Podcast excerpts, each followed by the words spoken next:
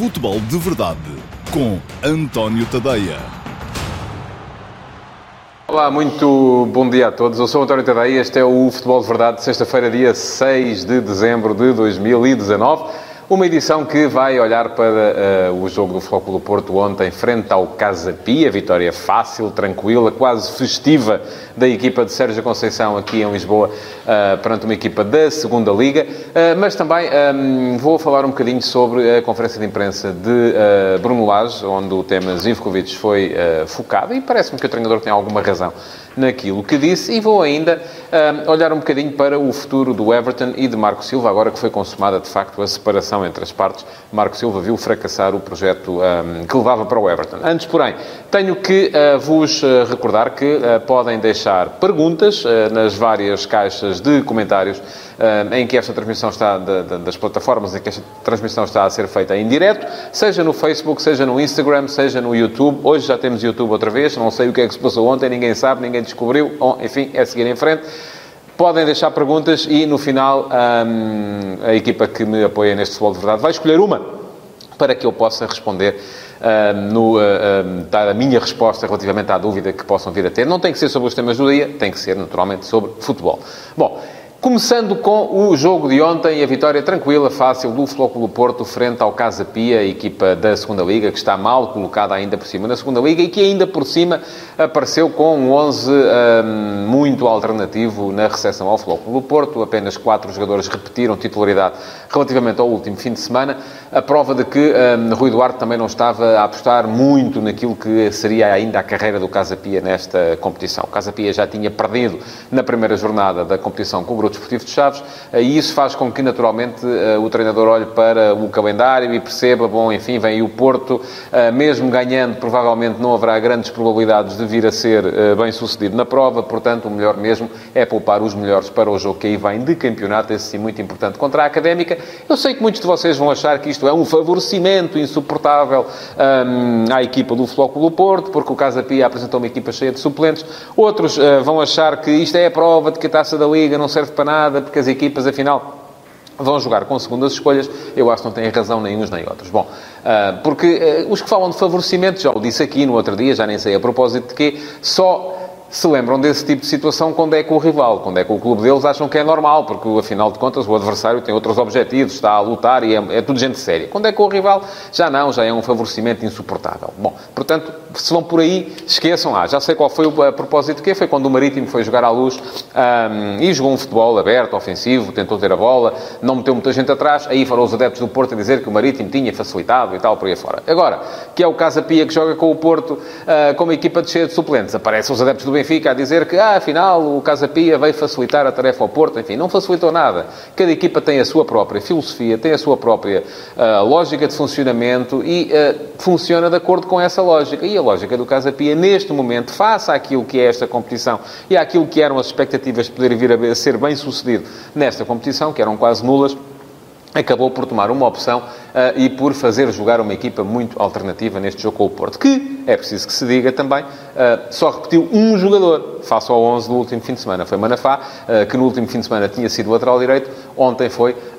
lateral esquerdo. Portanto, o Porto apareceu com 10 segundas escolhas, se é que lhes podemos chamar assim, embora também seja natural que se olhe para o plantel do Porto e se perceba que o Porto tem uma profundidade de escolhas que não tem, naturalmente, o Casa Pia. E isso acabou por ditar a superioridade clara do Futebol Clube do Porto no jogo, mas antes de entrar no jogo ainda rematar a outra questão, que é um, aquilo para que serve a Taça da Liga. No fundo, serve um bocadinho para isto, sim. Serve um bocadinho para que os jogadores que têm menos competição nas pernas possam aparecer, possam uh, mostrar-se, possam, alguns deles até mostrar valor, possam uh, uh, surgir e ganhar também algum ritmo para depois virem a ser opções também em jogos da competição mais importante, que é o campeonato. Portanto, isto não quer dizer que a Taça da Liga não serve para nada, como também já vi dito e escrito, sobretudo nas redes sociais, onde se diz e se escreve muita coisa, e nem tudo é verdade, mas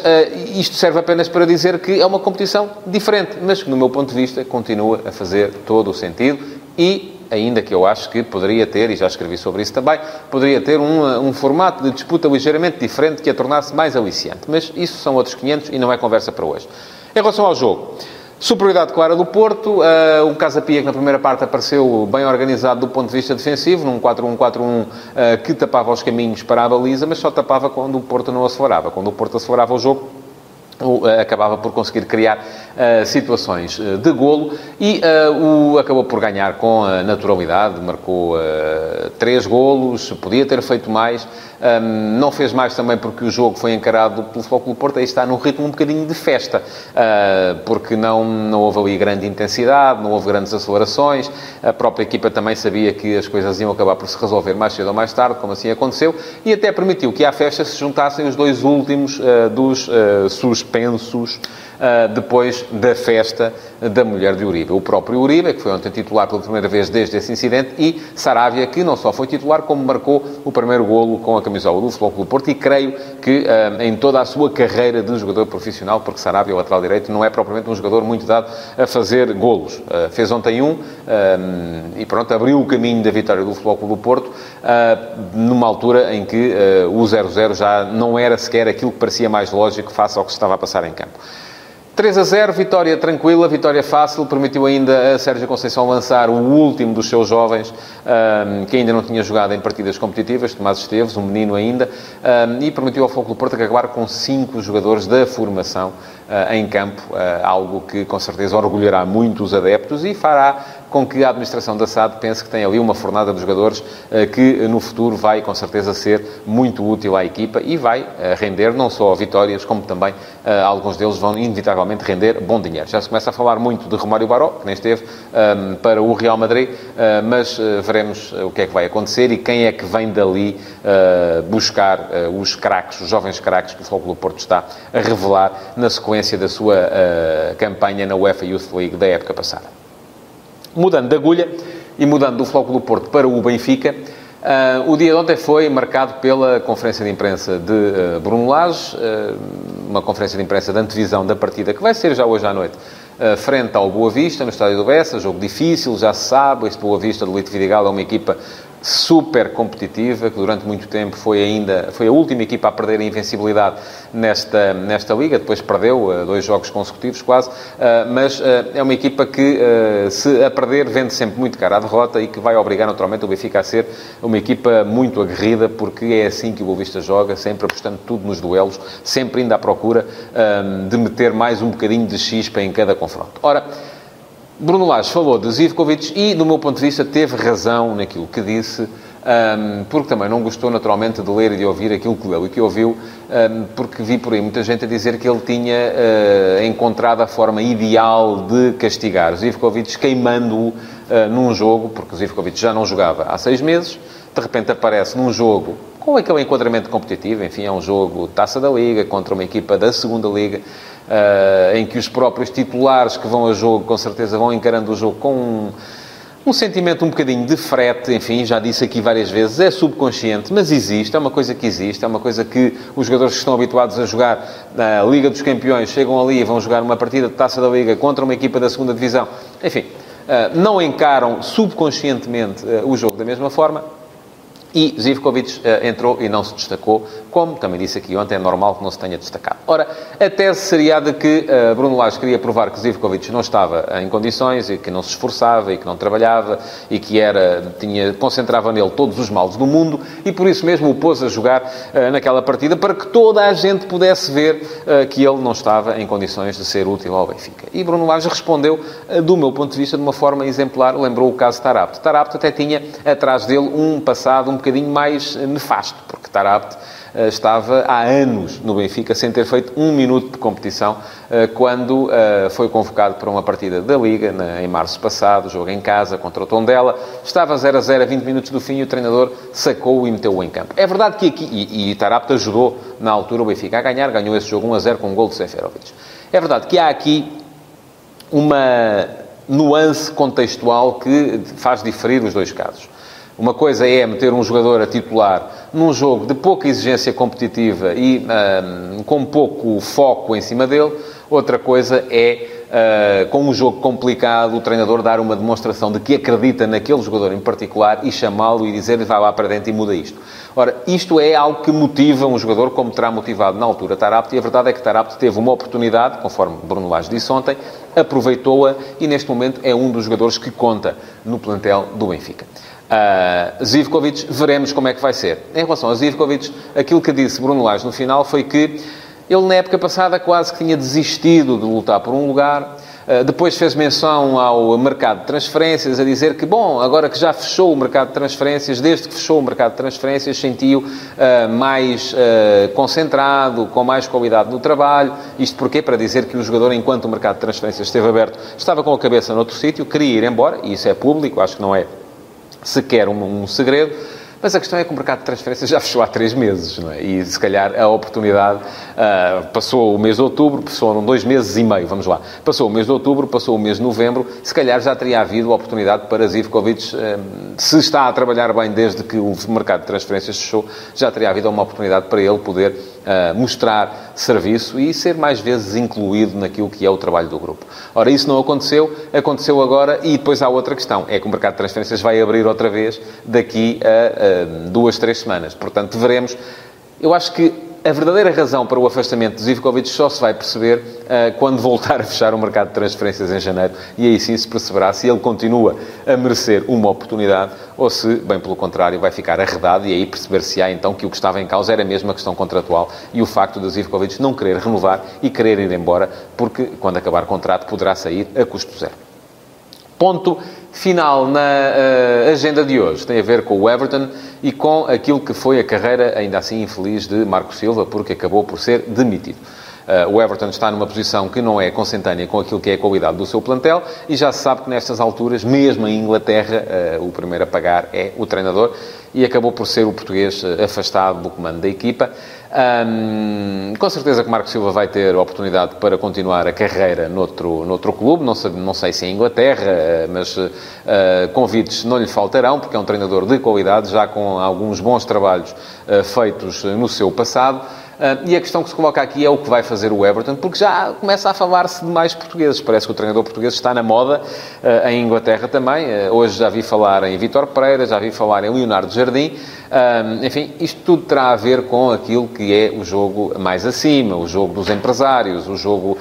das parcerias entre clubes, entre clubes e, e empresários, entre clubes e grandes grupos de empresários. E estou muito curioso em perceber se alguém vai conseguir desviar aquilo que parece ser a vontade uh, dos adeptos e, aparentemente, também uh, do sentir profundo do, do, do, Everton, que é fazer regressar uh, David Moyes. David Moyes, na verdade, nunca foi despedido do Everton, esteve lá, julgo que sete anos, um, fez um trabalho tão bom que acabou por ser escolhido para ir uh, substituir Alex Ferguson quando este se retirou do treinador do Manchester United, um, mas uh, a verdade é que fracassou daí e daí para cá nunca mais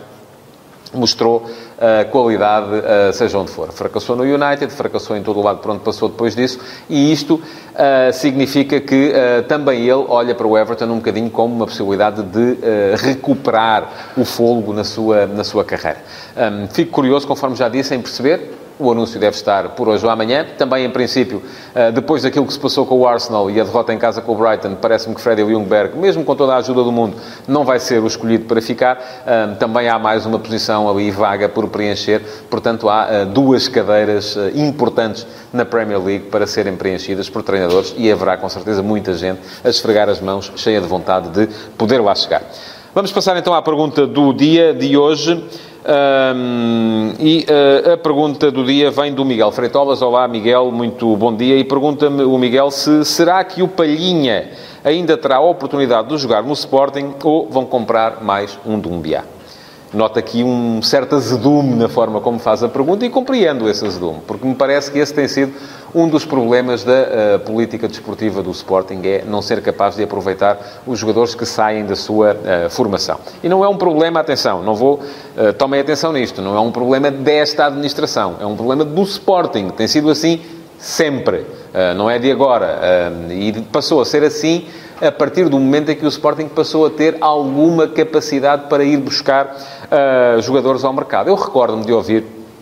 O Paulo Bento, quando era treinador, e isto em conversas mais ou menos privadas, quando era treinador, e mas o que hoje podem ser já reveladas, quando era treinador do Sporting, o Paulo Bento muitas vezes queixava-se em círculos mais restritos de que, mesmo que quisesse ir buscar um jogador, não podia e tinha que olhar só mesmo para os miúdos da formação, porque nessa altura a administração do Sporting tinha uh, uma política uh, de ter um orçamento cada vez mais baixo. E isto fazia com que. Uh, essa política fosse coerente com a tal ideia de apostar na formação. Porque quando se diz que um treinador aposta ou não aposta na formação, um, tem que se pôr eh, bem dentro da, da, equação aquilo que é a capacidade que o clube tem para ir buscar os jogadores. Porque se um clube vai buscar os jogadores a 20, 30 milhões, com certeza não é para depois estar à espera de meter os miúdos da formação e ter os jogadores de 20, 30 milhões uh, no banco. A questão é que muitas vezes esses jogadores de 20, 30 milhões, enfim, se são de 20, 30 milhões já devem ter alguma qualidade, mas se falarmos de jogadores de 5, 10 milhões já se consegue comprar muito barrete uh, por esses valores e eles vêm e acabam por tapar a progressão dos miúdos da formação. E aquilo que o Sporting tem feito desde, uh, uh, eu diria mesmo desde a administração Betancourt, e depois foi repetido na administração Godinho Lopes, na administração Bruno de Carvalho e agora também na administração Frederico Varandas, é um, ir sempre buscar ao mercado nomes que acabem por satisfazer os adeptos. Ah, fomos buscar o fulano tal, este, este é que vai ser, com este jogador é que vai ser. E muitas vezes não é. E o que é que isto faz? Faz com que os jogadores da formação acabem por não ter possibilidade de progredir e de chegar à equipa principal. E muitos deles, como é o caso de Palhinha, uh, fariam, do meu ponto de vista, todo o sentido. O Sporting, vou dizer isto e podem gravar, o Sporting não tem neste momento nenhum 6 com a qualidade de João Palhinha. Não tem. E, no entanto, João Palhinha está emprestado ao Sporting Clube Braga e já se fala que, e a pergunta do Miguel terá a ver com isto com certeza, que ele poderá seguir uh, para o Betis, uh, vendido por, uh, fala-se em 10 milhões, mas o Braga vai ter que receber parte desse dinheiro também, porque tem o jogador por empréstimo até final da temporada e se o jogador for vendido até setembro tem direito a uma porcentagem do passe. Portanto, aquilo que se passa, do meu ponto de vista, é um erro, e eu acho que o Miguel tem razão no azedume que coloca na pergunta, porque Uh, creio que o João Palhinha deveria uh, ter a oportunidade, ou os sportinguistas deveriam querer que o João Palhinha tivesse a oportunidade de voltar a vestir a camisola do clube, porque não encontraram até hoje, e ele já foi embora há ano e meio, um jogador melhor do que ele para jogar naquela posição. Enfim, Godelli fez muito bem o papel e era um mal amado, uh, mas Godelli também não era um 6, era um 8 adaptado. Dumbiá, então, estamos conversados. Batalha também não me parece que seja esse jogador, porque lhe falta a capacidade para controlar o jogo com bola, embora seja um jogador mais forte do ponto de vista defensivo. E pronto, chegamos ao fim do futebol de verdade de hoje. Um, último desta semana, vem um fim de semana, um fim de semana cheio de futebol. Uh, eu queria pedir-vos para reagirem, para colocarem o vosso like, para uh, comentarem, mesmo que a pergunta já não, mesmo que façam perguntas que já não possam ser respondidas aqui em direto, e para uh, partilharem esta emissão do Futebol de Verdade, seja qual for a uh, rede social em que estejam a vê-lo. Muito obrigado por terem estado desse lado, então. Bom fim de semana e vejam muito futebol. Futebol de Verdade, em direto de segunda a sexta-feira, às 12h30, no Facebook de António Tadeia.